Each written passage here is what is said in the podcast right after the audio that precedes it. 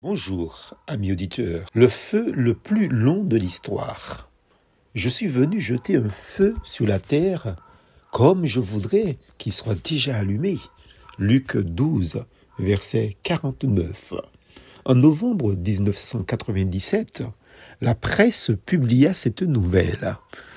Les pompiers chinois ont réussi à éteindre un feu dans une houlière qui s'était allumée spontanément en l'an 1560 et a depuis consumé plus de 127 millions de tonnes de charbon et brûlé une zone de 790 000 mètres carrés. Fin de citation.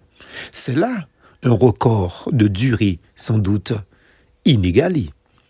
Jésus, quant à lui, a parlé d'un feu qu'il est venu jeter sur la terre. Ce feu symbolise l'extension de l'Évangile et la puissance du Saint-Esprit. Et Jésus désire que ce feu puisse se répandre rapidement. C'est un feu purificateur, inextinguible, que l'on ne peut comparer aux autres flammes et au feu du monde entier. Ce feu divin a brûlé lors de la Pentecôte, quand la puissance de l'Esprit Saint est descendue sur les disciples et les apôtres à Jérusalem. Elle continue de brûler, entre guillemets, sous ceux qui acceptent Jésus dans leur vie comme sauveur et Seigneur. Mais ce feu est aussi celui de la mort du Christ. Il fallait que Jésus passe par ce feu, entre guillemets, pour que nous connaissions la vie éternelle et que son amour soit déversé dans nos cœurs par le Saint-Esprit.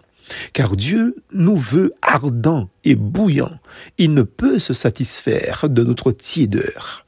Déjà, après la résurrection de Jésus, deux disciples qui avaient cheminé avec lui sans le reconnaître ont pu dire après coup, je cite, Notre cœur ne brûlait-il pas au-dedans de nous quand il nous parlait Fin de citation. Luc chapitre 24, verset 32. Le feu représente aussi l'hostilité que peuvent rencontrer dans leur entourage ceux qui croient de tout cœur à Jésus. Mais ils peuvent tenir ferme, ayant été enflammés par le feu brûlant de son amour et de sa puissance. Alors amis, cette flamme d'amour est-elle aussi en vous? Plus force en Jésus?